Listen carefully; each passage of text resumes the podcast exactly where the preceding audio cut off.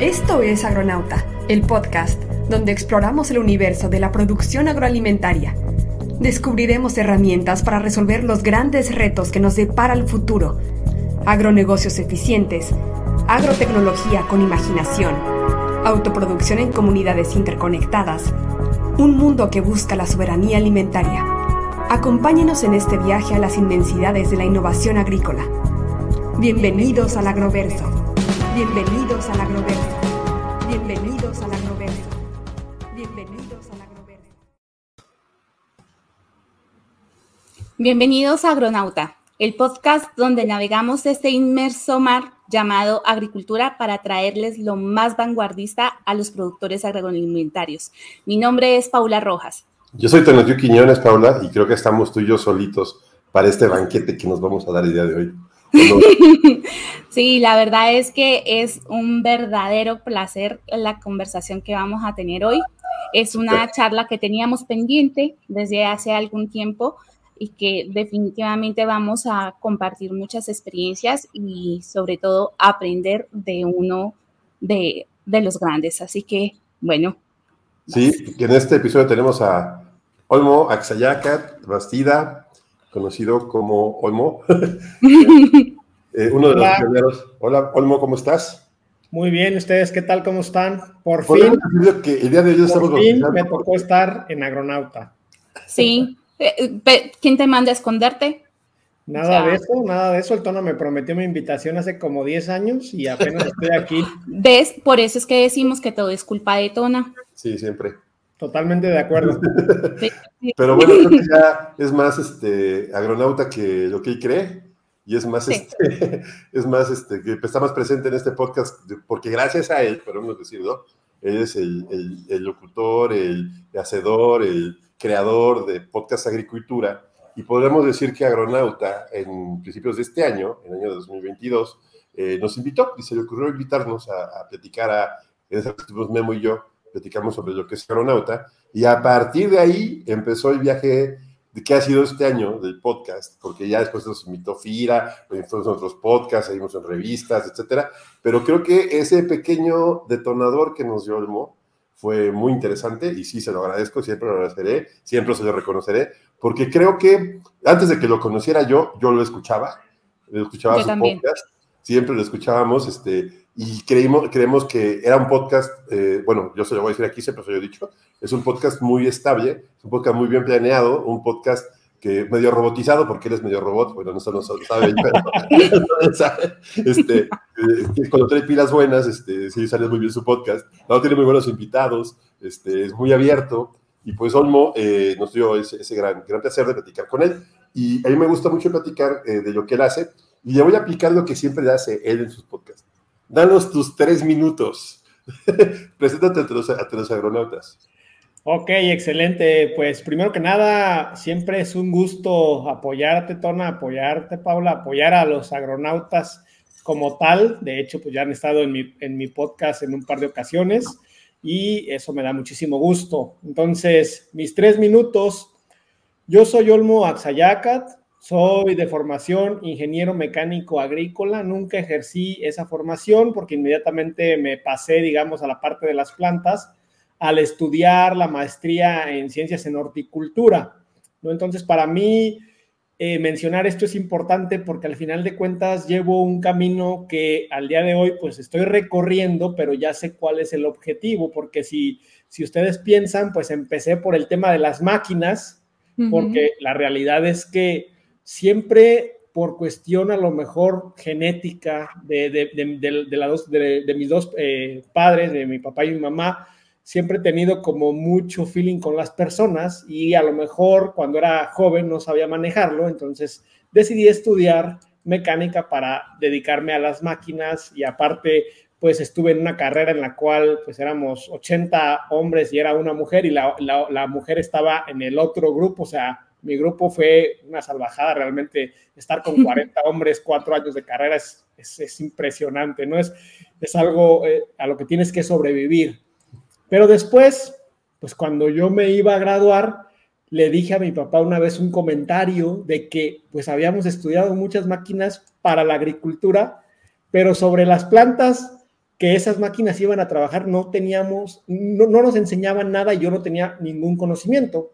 Y esto se lo guardó mi papá y en alguna conversación que tuvimos ya cuando yo estaba haciendo la tesis, pues me dijo, ¿sabes qué? Pues métete a la maestría en horticultura y aprende de plantas. Y yo la verdad en ese momento no tenía como una idea de decir, bueno, ¿qué quiero hacer? Quiero trabajar, quiero la maestría, no sé. Le hice caso a mi papá y creo que es el mejor consejo que he seguido. Pero después de las plantas, que pareciera lo más complicado, vienen las personas. Y actualmente yo me encuentro en un camino de entender a las personas, de trabajar sobre habilidades que le llamamos blandas o las famosas soft skills para completar como este ciclo completo en la agricultura.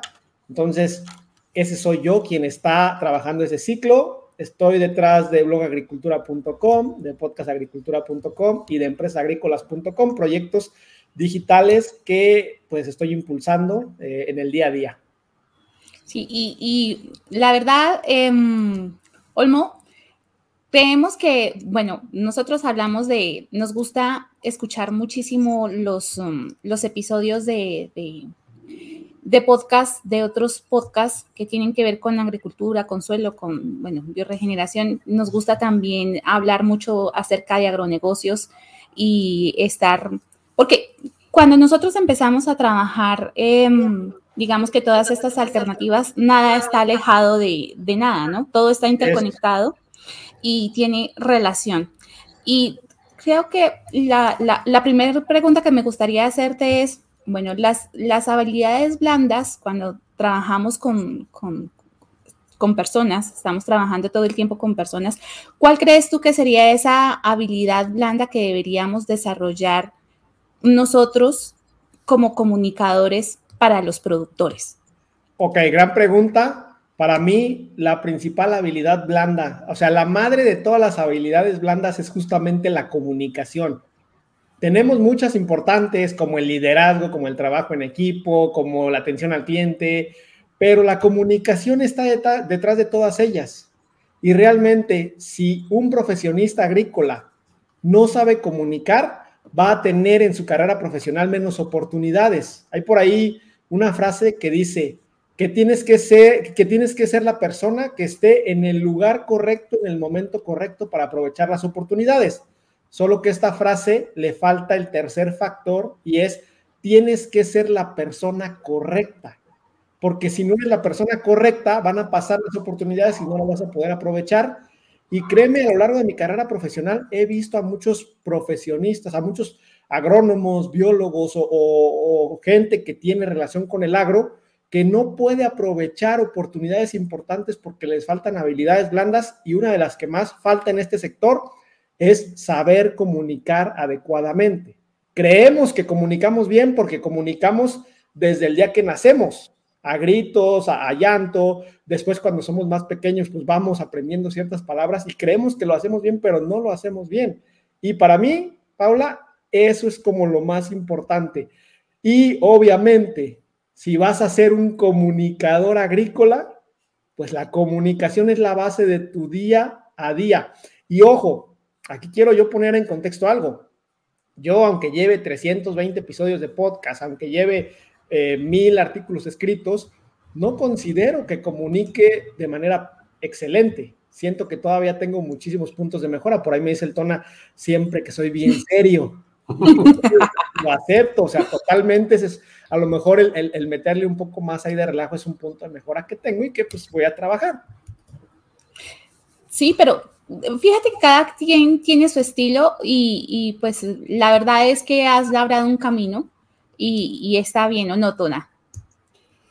Y a mí lo que me sorprende más de Olmo y lo que veo que, que, más hace y se me hace muy interesante es que ya tiene una ruta. Y siempre creo que eso es bien interesante de Olmo creo que el doctor Bastida, que es tu papá, hizo un buen trabajo, hay que darte una, una buena perspectiva y se, nota que tu papá te está guiando. Eso es muy interesante. Muchos otros no, no este, vamos un poquito más al, al, al buscar eh, una presencia, pero sí creo que a mí, a mí me gusta mucho eso de, tus ideas que siempre haces, que siempre están bien planeadas. El único problema que tienes, mi abuelo decía una frase, que hombre prevenido siempre lo mataron. Porque Sí, bueno, yo me costó trabajo entenderlo. ¿Por qué? Porque es predecible. ¿Tú crees que lo mismo platicábamos esos días del tema de TikTok y todo esto? Porque las cosas cambian. Si tú tienes un plan ¿qué tanto podría variar tu plan con respecto a la vida? O sea, estamos hablando de agricultura. La agricultura de hace cinco años es muy diferente a la que hay ahorita. ¿Y a poco no? Sí, definitivamente. Y, puedes pensar, Tona, que tengo un plan bien establecido, pero la realidad es que no. O sea, no soy como se me ocurre una idea y me aviento, la realidad es que no, pero tampoco le pienso demasiado. Cuando yo me refiero de que tengo proyectos que los he pensado desde hace años es porque hoy me surge la idea, en tres meses me vuelvo a acordar y le pienso un poquito, en seis meses otra vez le doy otra vuelta, o sea, no es como que la tenga todos los días sobre la mesa, Últimamente sí he tratado de encontrar algún sistema para el cual poner más en orden eh, de manera más rápida mis pensamientos, porque al final de cuentas, pues les, comento rápido, ¿no? Eh, el tema del podcast, de Podcast Agricultura, antes de lanzar el primer episodio en enero del 2020, dos años antes, yo ya tenía la idea. Y estos dos años fueron de prueba, error, de no me gusta, de etcétera, de un plan, de, tener un plan, ¿no? De, cada que voy a publicar y no me funcionaba. Hasta que un día me dijo mi señora, mi esposa, oye, ¿sabes qué? Pues haz el primero y ya después ves cuando haces el segundo y así te la llevas. Y realmente la programación medio robotizada que comentas, Tona, que se ve ahorita, pues es el resultado de, de, de hacerlo constantemente. ¿Sí? Entonces, realmente como bien decías, platicábamos el otro día de TikTok, de cómo cambia esto de las redes sociales, de cómo hay que adaptarse. Y pues sí, o sea, la realidad es que ese es un punto de mejora que yo tengo, el, adaptarme rápidamente a ciertas cuestiones que me cuestan, pero pues ya estoy entrando al tema de las redes sociales porque eh, algo que sí me duele, ¿no? Por ejemplo, es tener muchos, digamos, muchas visitas a mi blog, muchos escuchas en el podcast y en las redes sociales, nada. ¿no? Entonces realmente digo, ok, 2023, ahí sí te puedo decir, por ejemplo, Tona, por ejemplo, eh, eh, que, que, en 2023, pues iba a ser, mi, iba a ser mi año de mis redes sociales, pero lo estoy pensando desde junio de este año, o sea, seis meses antes lo estoy planeando. Sí, y creo que, pero también es, digo, porque eh, está cambiando tan rápido que a veces tenemos que reaccionar, ¿no? Yo tú, yo que empezaste con TikTok, yo me acuerdo cuando empecé con TikTok y le dije a los agronautas, voy a hacer una cuenta de TikTok. Y me quedo que de ¿qué estás diciendo? O sea, porque, o sea, no, ¿cómo crees? Nos vamos, y ahorita si ves, los, que, los creadores de TikTok son los que más tienen impacto en las redes sociales. Eso lo platicábamos ayer con AgroStars, ¿no? Y lo vimos que, que pues realmente que ahorita lo que rifa es otra red social y que va a cambiar dentro de 15 días y que el algoritmo va a dominar la vida o sea, estamos luchando contra la inteligencia artificial desde un punto de vista de redes sociales, ¿no? Entonces, que, de hecho, que de hecho, respecto a ese punto, Tona, todavía al día de hoy dices, estoy en TikTok eh, eh, eh, en este sector, en el agrícola, y todavía mucha gente se te queda viendo así como de, pues yo TikTok lo, lo uso para ver bailecitos o ver otras cosas. sí, te queda claro. Pero generalmente eso pasa desde el desconocimiento de la red. O sea, finalmente, mmm, TikTok es una, es una herramienta que es útil, definitivamente, y está muy relacionada con, Instagram, por ejemplo, porque Instagram antes era una, una aplicación para, para mostrar fotos y fotos lindas, pero ahora también es video. Y el mundo cambió a que ahora todos nos comunicamos de manera más sencilla en video. Entonces, si nosotros como comunicadores no estamos mm, pendientes de, cuáles son las formas de comunicación y de explorar todas esas maneras, creo que, creo que como tú bien dices, hay que explorar poco a poco y hay que, hay que ir haciendo. Ahora, ya le encontraremos la comba al palo, como decimos acá en Colombia, para, para tratar de organizarlo. Aquí el punto clave es también hay que analizar como creador de contenidos dónde debes y dónde quieres y dónde puedes estar, porque son tres cuestiones muy diferentes, ¿no? Por ejemplo, en el caso de ustedes, son cinco personas, a lo mejor cinco personas, cada una sí con su trabajo, con sus ocupaciones, pero si se organizan como lo hacen hasta ahora, pues pueden, digamos, estar en más lados eh, para comunicar, en, digamos, a través de más canales, ¿no? Yo siempre he sido solitario en este sentido la creación de contenidos y es uno de, los, de, los, contenidos. Y es, y, es mi gran, esa es mi gran excusa por la cual no tengo buenas redes, porque yo decía, bueno, me, me dedico a la creación o me dedico a la difusión, pero pues creo que organizándose bien uno puede estar, sí en muchos lados. Yo, por ejemplo, estoy en TikTok para probar, a ver qué, qué tal, qué tal me va ahí. Si ahí no es donde tengo que estar, no pasa nada, ¿no? Incluso hay creadores, Paula, que podrían centrarse en un solo canal y les podría ir bien. ¿Por qué? Porque son buenos en ese canal y a lo mejor si salen de ahí no les va tan bien, pero pues es una cuestión de prueba y error. Sí, sí, lo que pasa mucho con influencers que están en, en, este, en Instagram, pero en LinkedIn ni los conocen o sus redes son muy pequeñas, ¿no? Sí, creo que igual cada, cada red tiene, digamos que un, o sea, ¿dónde está tu cliente o dónde está la persona a la que quieres impactar o dónde está la persona a la que quieres ayudar? Así es. Sí, si finalmente tú ubicas a las personas más jóvenes, eh, pues estarán en TikTok porque es la parte, digamos que más móvil, eh, es más dinámica, están necesitados pues de estar viendo cosas innovadoras, cambios, ya son cinco segundos de, de, que quedan mirando cinco segundos y si no, chao. Y antes de continuar con el tema, a lo mejor por, por ese camino, quiero hacer yo aquí un paréntesis para comentarles algo que yo considero que, al menos desde mi punto de vista, para, para mi esquema de creación de contenidos es muy relevante. Y es, mi blog va a seguir siendo mío de aquí a 20, 40, hasta que me muera. Mi podcast, si así lo quiero, va a seguir siendo mío eh, tal cual. Yo, por ejemplo, cuando hablo de redes sociales, me pongo a pensar en toda aquella gente que ha gastado un montón de tiempo, por ejemplo, en crear contenido en Facebook y Facebook ya está dejando de ser relevante. Entonces vas a, va a llegar un montón de gente que va a crear contenido en TikTok, pero TikTok tarde o temprano, en tres años o en cinco o en diez, no sabemos, va a llegar la nueva red social y ya no va a ser relevante. Y cuando una red social ya no sea relevante y desaparezca, pues el contenido no era tuyo, el contenido desaparece. Y creo que una estrategia de redes sociales debe ir anclada con una estrategia que tú tengas, por ejemplo, como nosotros tenemos en un podcast o como en un blog o en una revista o en un periódico, porque eso sí es tuyo y se queda. Sí, finalmente es no dejar en el, en el limbo digamos que esa información, porque yo de las cosas que más agradecida estoy por, por el podcast es que conocemos a gente absolutamente maravillosa que, que ama y se apasiona con lo que hace. La, la mayoría de ellos hablan con una pasión de, de, de, lo que hacen y es muy gratificante hablar de, de estos temas que, que, tanto les gusta y que uno pues, conoce muy por encima, sí. pero que aprendes un montón con cada, con cada conversación. Y en, en, en vista de ello, ¿cuál, ¿cuál, de las, cuál de tus entrevistas o cuál de, de, de, los temas que has tocado en tus episodios del podcast Agricultura te ha gustado más? O sea, ¿cuál es el tema que más, que a ti más te llama?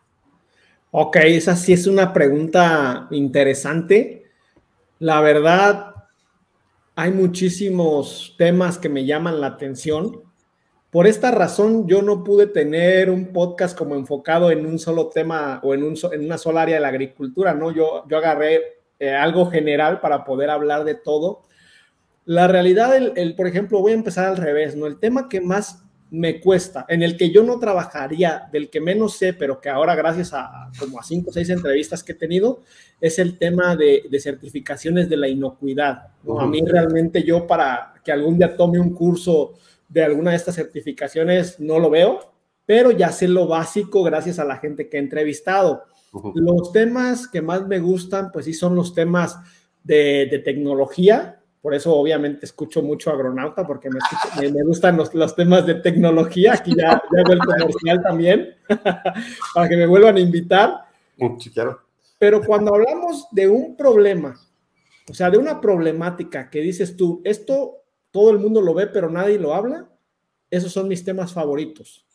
El hecho de decir, por ejemplo, tuve un episodio donde, a ver, sí, eh, la agricultura eh, tecnificada, qué chido, está muy bien, debemos de seguir por ese camino, pero no todo es agricultura tecnificada en México y en el mundo. También uh -huh. está esa parte eh, de la agricultura de subsistencia donde no estamos haciendo mucho para sacarlos adelante a estas personas. Entonces creo que donde hay un tipo de problema de este tipo, me, me encantan esas conversaciones.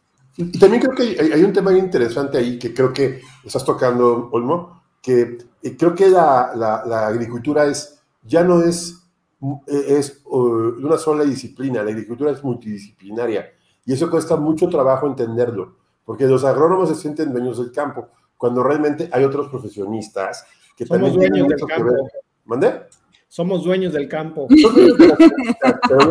por ejemplo, micropropagación, biotecnología, agronegocios, publicidad, marketing, este, microbiología y todo esto, ya son demasiado grandes. Y por ejemplo, ingeniería metabólica, eh, uso de Web3, uso de sensores, eh, cálculo de, sistemas arquitectónicos para que... Para, climáticos. climáticos para invernaderos, uso de, algoritmos de inteligencia artificial. Eh, o sea, lo que hemos hablado del... Creo que es un punto de lo que quiere ver Agronauta, de que la agricultura ya no es un solo, un solo gusto, sino que es algo más este, multidisciplinario.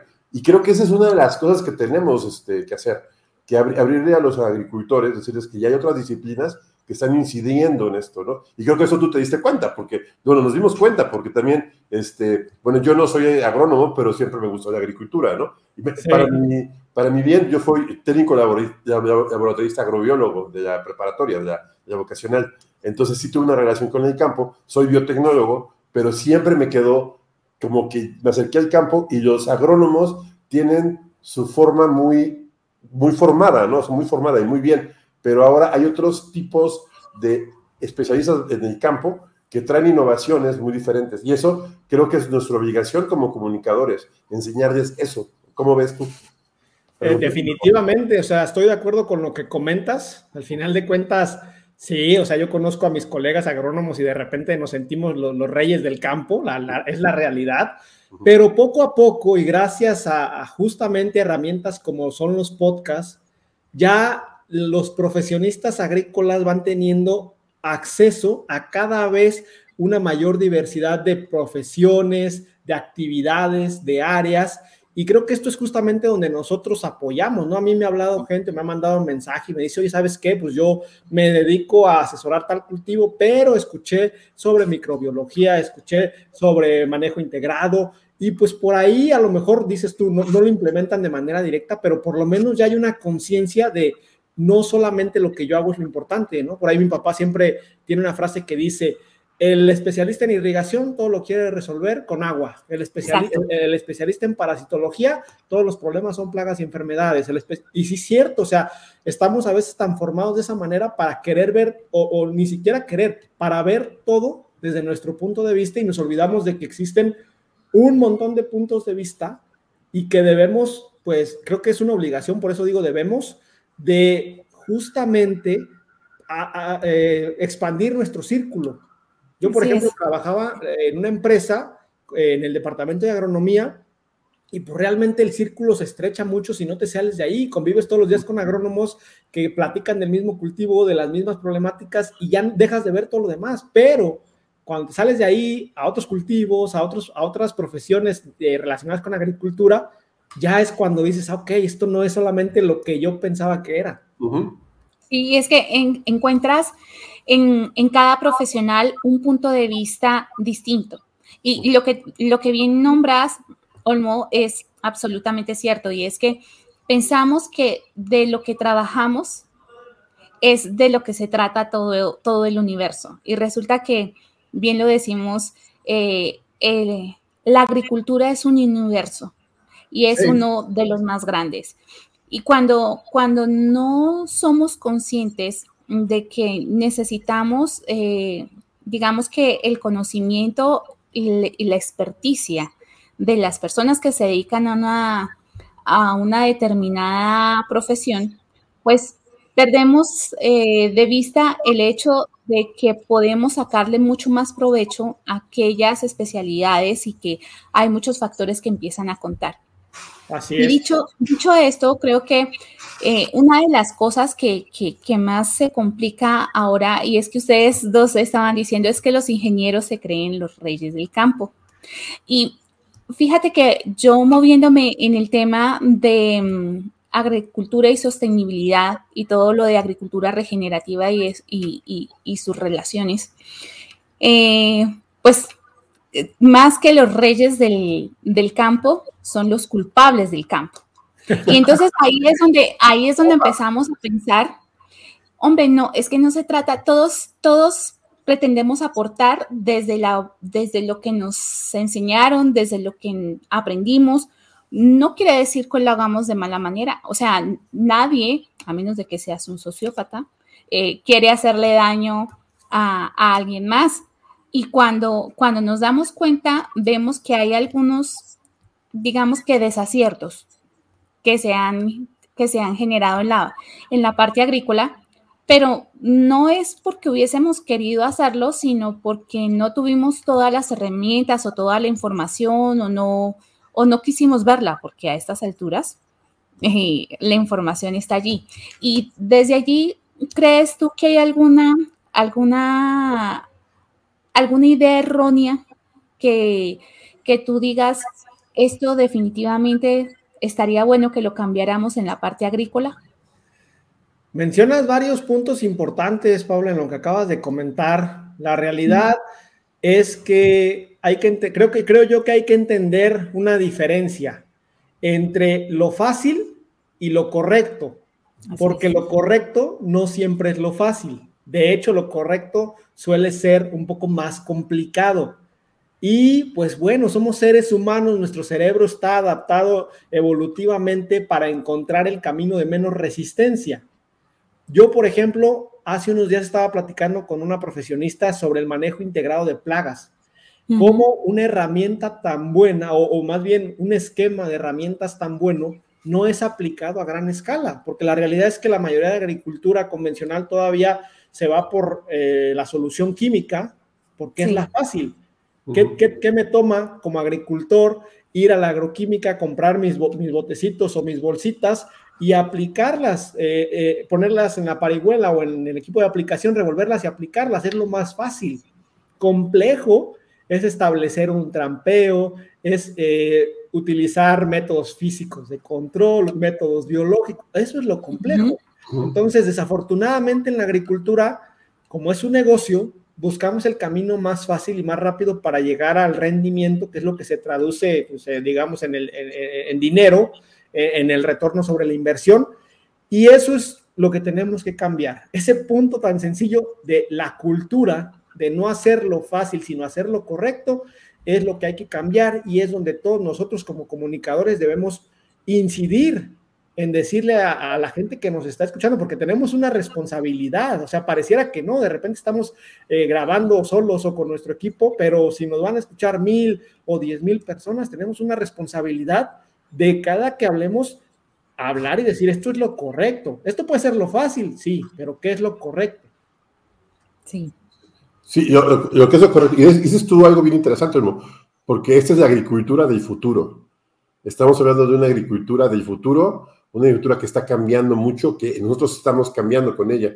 Y eso, eh, digamos que las nuevas tecnologías, las nuevas técnicas, y aparte, la pandemia, eh, los problemas que se vienen con el cambio climático, que ya son tan evidentes en partes del mundo, como la falta de agua, como las temperaturas elevadas, la desertificación, nos va a forzar a hacer cosas nuevas. Yo, ¿qué, ¿qué, tan preparado está el, nuevo agricultor para hacerlo? Yo dudo que, que, sea tan fácil, porque es un, eh, es un camino, y fíjate que eh, hace poco estoy escuchando, hace poco la contraparte, porque, por ejemplo, el uso de agroquímicos, mucha gente lo sataniza, cuando fue realmente la, la, gran herramienta que nos ha sacado de, de la hambruna, que, que, permitió que el ser humano tuviera alimentos tan disponibles, ¿no? Este, y, pero el abuso y, el descontrol que ha habido con ellos también tiene la contraparte. Entonces se crea y se crean ideas de, de, de querer todo hacerlo todo sustentable y aquí la misma frase que dice Paula, todos los podcasts, que puede. ahora sí, como quien dice, ocupando la.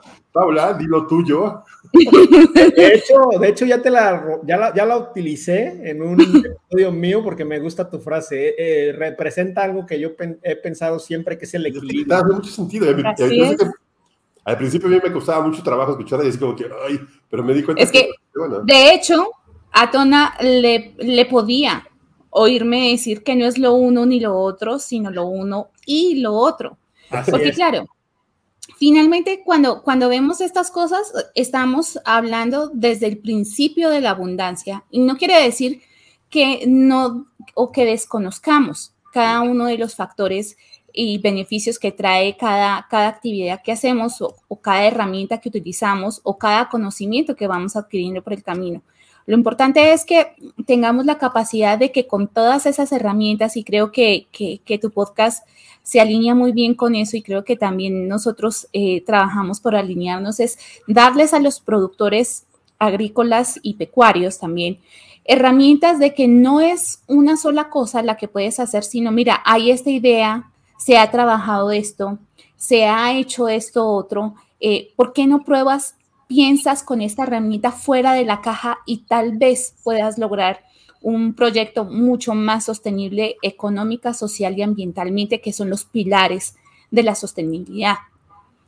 Allí es donde creo que mmm, lamentablemente todavía estamos como metiendo las patillas por ahí, pero creo que vamos en buen camino. A veces me vuelven la esperanza el hecho de, pensar de que somos cada vez más los que, los que estamos trabajando bajo ese, bajo ese punto. Y tomándolo de la parte eh, social, eh, Olmo, hay uno de los episodios que tú tienes que a mí me gustó mucho porque es el trabajo infantil, el trabajo que se lleva, que los niños hacen en, en el campo, pero digamos que hay muchos, muchas aristas claro. dentro, de esos, dentro de esos trabajos infantiles. Entonces, quisiera, quisiera que resumieras un, con, con, dos, tres frases lo que, lo que encontraste y lo que comentaste. Está bien. es que normalmente esa frase ya dice Pablo cuando vamos a acabar el, el, el podcast. ¡Oh, no. el episodio. Todavía no, ni te creas. Pues ese, pues ese es uno de los temas complejos de la agricultura, donde la realidad tenemos que salirnos del blanco y del negro. Así como con todas las problemáticas de la agricultura, tenemos que ver el matices de grises o de colores, porque no todo es blanco, no todo es negro. Dicen, oye, ¿sabes qué? La edad mínima para trabajar en agricultura debe ser 18 años. Sí. Y en las comunidades rurales, donde ya hay padres de familia a los 16 años, ¿qué opciones de trabajo les das? Por eso el crimen organizado, pues, tiene tanto poder en México, porque esa gente, pues, legalmente no puede trabajar y los agricultores no se arriesgan a contratarlas porque están incurriendo una falta de, de, de, la ley. Ahora, que vamos a hacer que los jóvenes de 15 años en adelante trabajen. Sí, está bien, pero también hay que poner ciertas protecciones. No puedes dejarlos a los jóvenes de 15 libremente a que, a que les pongan cualquier trabajo. O sea, debe ser un equilibrio.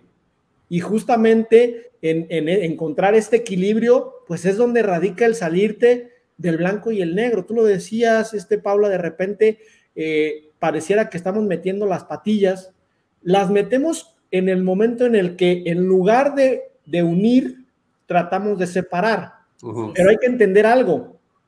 El ser humano a lo largo de su historia ha evolucionado a través de personas que tratan de separar.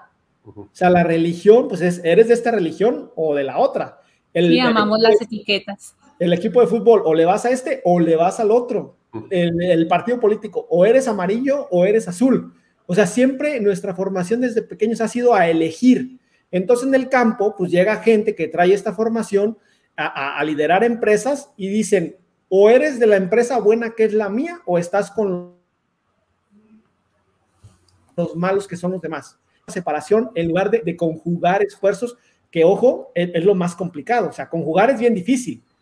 Querer eh, destacar eh, separando es bien fácil. Sí, pero creo sí. que también hay un tema importante, el tema agrícola, que siempre hemos platicado aquí en el podcast, es que la lucha es contra el hambre y contra las malas prácticas agrícolas. Y eh, nuestro, bueno, yo pienso que parte del deber que tenemos es ese, ¿no? Alinearnos con unas buenas prácticas agrícolas, ¿no? Pero pues ya regresemos un poquito pero a ver, Tona, a ver, hay un paréntesis, nada más rápido. No es tu podcast, no es tu podcast. Ay, déjalo que es el invitado y él puede hacerlo. Pero me invitaste.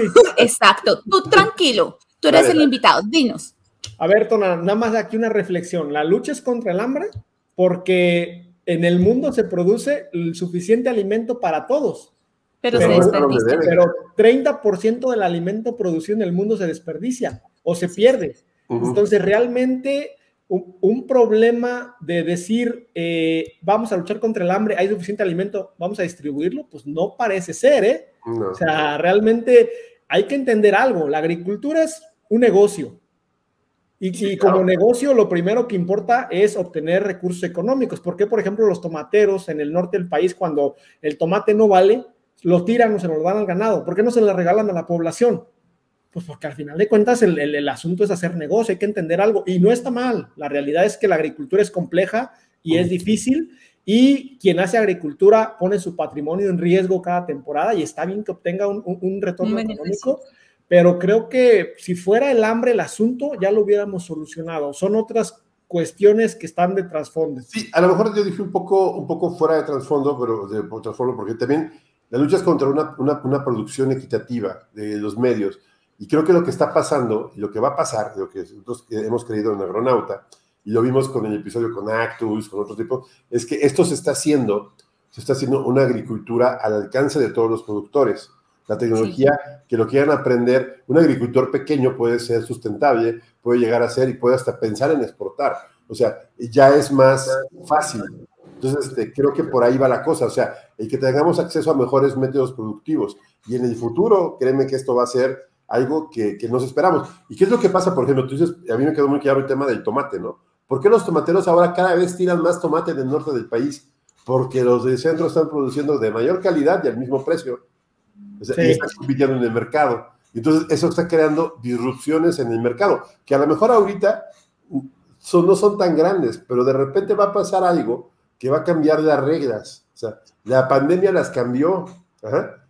La, pandemia las cambió, nos dio una probadita de lo que puede pasar y, y, del poder que puede tener cierta gente.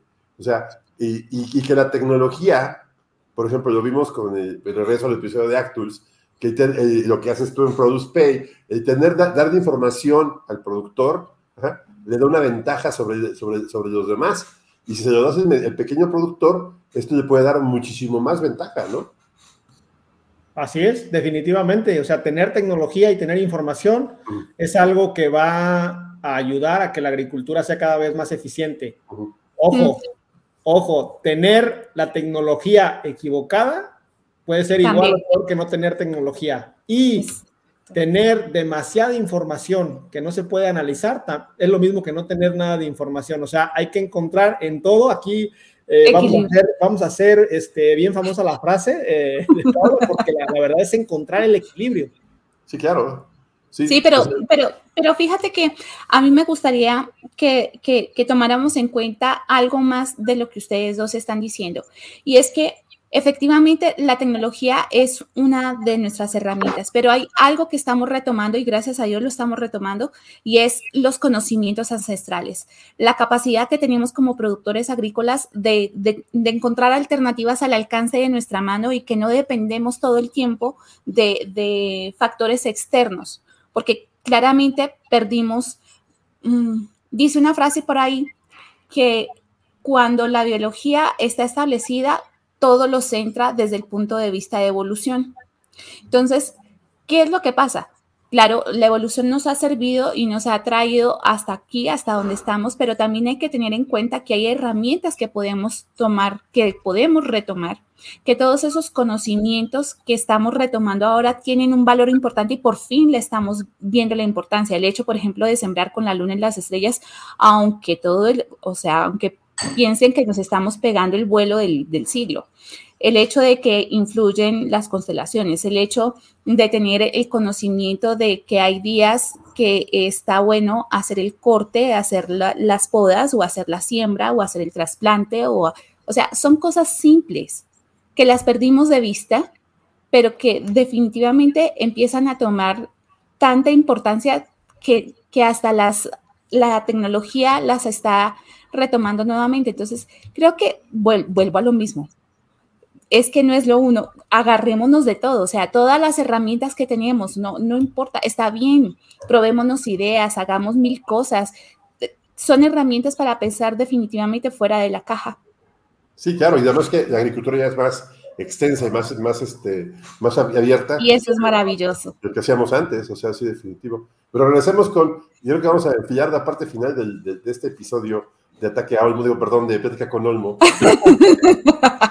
no, no, no, no. Este, este queda solamente como, como esto, introducción, porque tenemos uno pendiente. Ya, ya, no, no es que te esté comprometiendo en público, como crees. Pero... ningún problema. Pero te digo que yo hablo tanto con Olmo ya todos los días, casi todos los días, y en verdad me gusta mucho platicar con él, porque tiene muchas ideas interesantes. Y creo que entre ellas, por ejemplo, aquí voy a poner el, el, le puse su blog, blog Agricultura, lo que está haciendo de su blog. Él tiene su, eh, este, el podcast Agricultura. y aparte empezó un esfuerzo interesante en empresas agrícolas. A mí me pareció muy interesante lo que está haciendo. Platícanos de este proyecto, Olmo. Creo que es muy, muy bueno que nos cuentes. En dos minutos, cuéntanos nuestro proyecto de blog agrícolas. Ya que te gustan las respuestas cortas.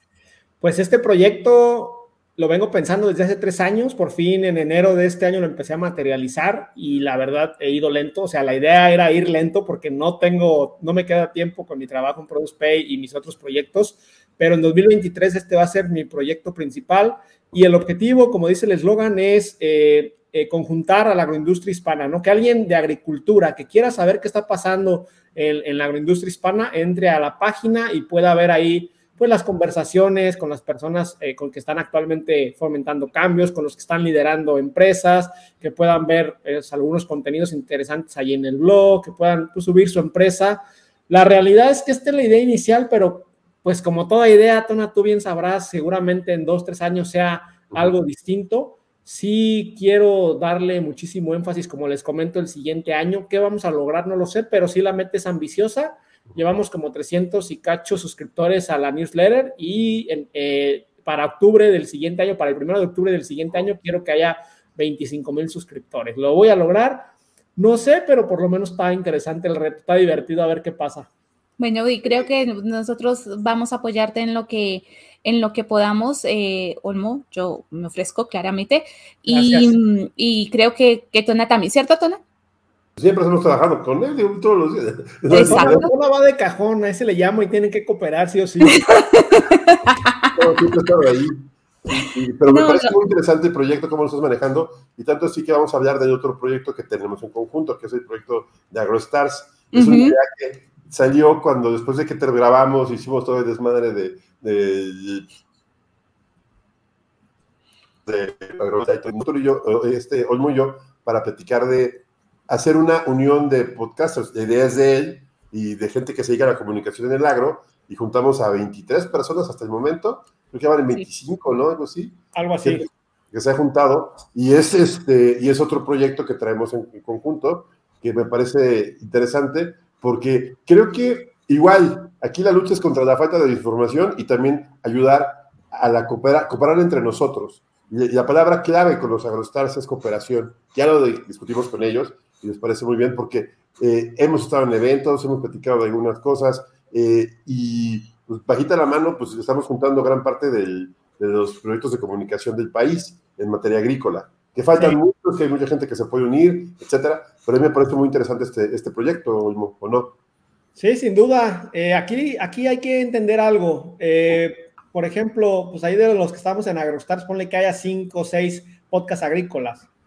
Había, digamos, dos caminos más o menos claros, ¿no? Que el primero era vernos como competencia, o sea, decir, vamos a competir contra este otro, contra este, a ver quién trae mayores estadísticas.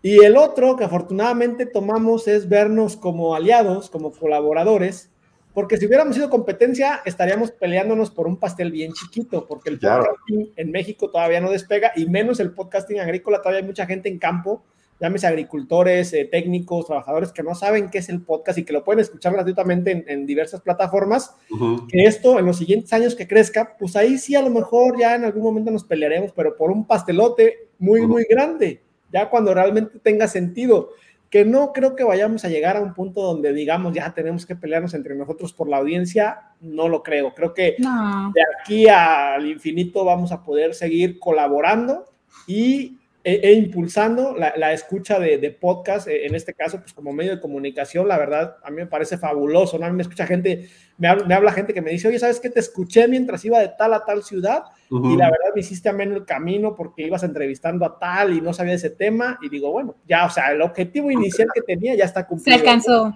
sí, sí, es fantástico. Y mira que cuando, cuando hablamos, a mí me parece que más allá de hablar de competencia, creo que estamos hablando de cooperación.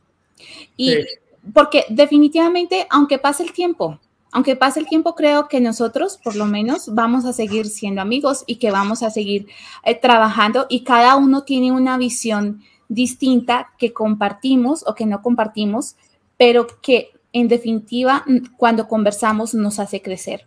Y es la invitación que, que, que, traemos en, en. Y, aparte el networking que traemos. Exacto. ya, vamos a un evento y Tona conoce a alguien que me lo presenta, yo conozco a alguien y ya vamos entre todos conociendo a gente pesada de la industria que a lo mejor solo no tendríamos acceso, pero que ya entre todos nos los vamos presentando y eso se vuelve un networking bien valioso.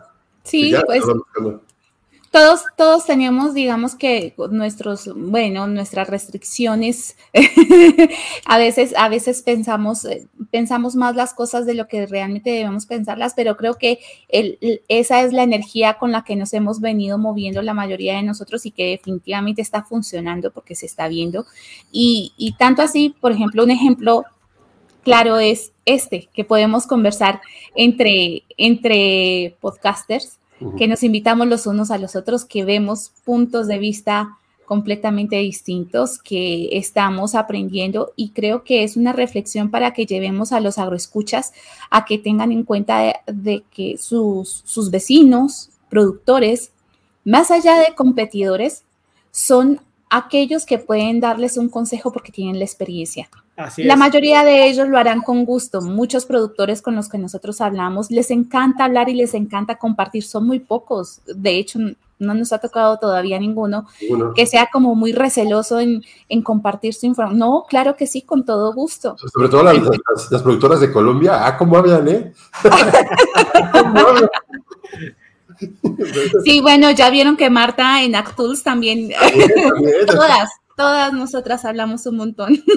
Bueno, este, vamos a cerrar el, podcast. Yo creo que... Em, este episodio. Este episodio, este episodio. No, vamos a seguir, Ton, hasta las dos horas. Hasta las dos horas, sí. Sí, gracias, ah, pero como tú no editas... sí, exacto, como yo no me va a tocar editar este, no tengo problema. No, pero ese es el problema, porque este sí como va, no dijimos groserías, todo está bien.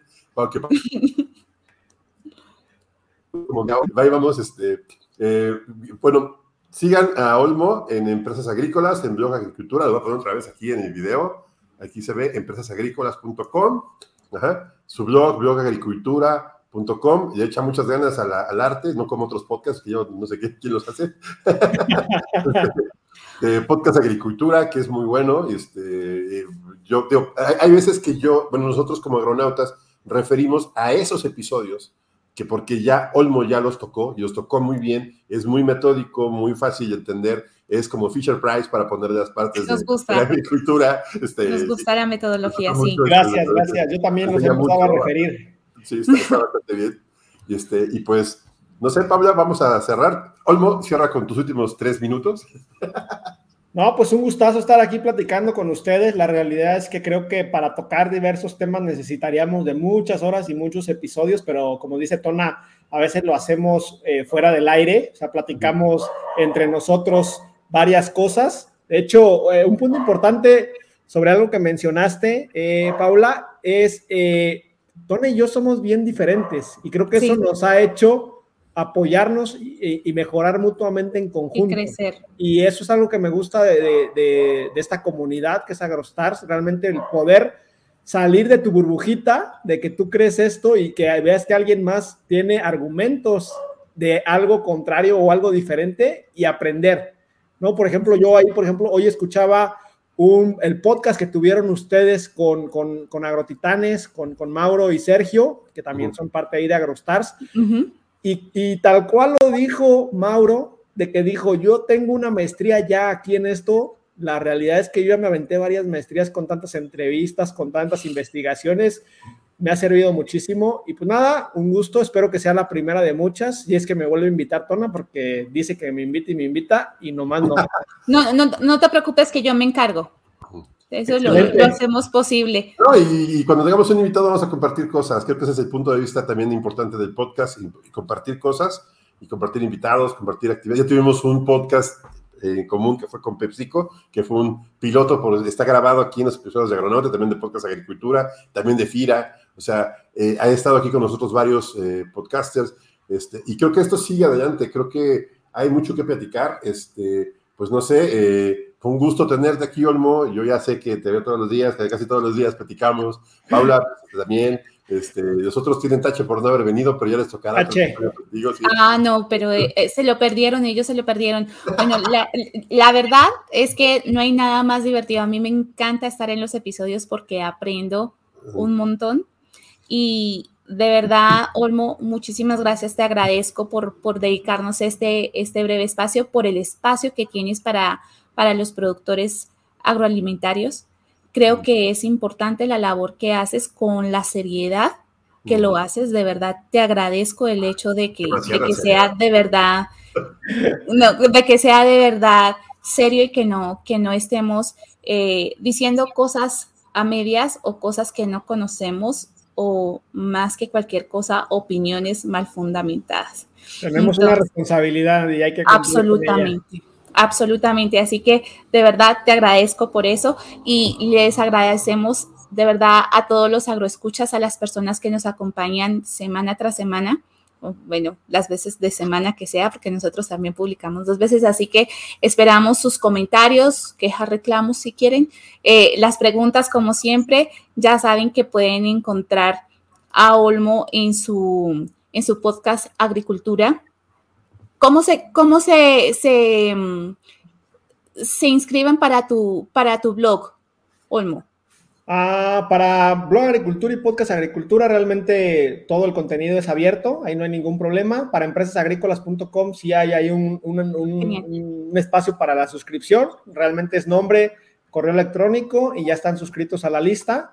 Y pues aprovecho para comentarles, para hacerles la invitación abierta a tenerlos en conversaciones en video pronto ahí en Empresas Agrícolas. De hecho, Torna pues ya va a aparecer en, en una de las primeras, pero ah, le hago la invitación a todos los agronautas, aunque no estén aquí presentes. Sí, claro. Olmo es muy dado a invitar gente. Y me dio gusto tenerte aquí, Olmo, un poco fuera de tu contexto, de tu contexto de siempre. Dijiste cosas y hablaste cosas de ti que hablan mucho de lo que no, yo no conocía. Eso me gustó bastante. Te agradezco mucho tu apertura, se oye bastante bien. Este, eh, me da gusto saber que hay profesionales en y, y pues te agradezco mucho. ¿Te parece bien si cerramos este episodio, Paula? Gracias. Gracias, hasta, luego. No olviden dejarnos sus estrellitas, sus mensajes. Aquí están todos los, todos los contactos, así que nos vemos en el siguiente episodio. Pues gracias, Olmo. Gracias, Pablo. Saludos a todos. Gracias.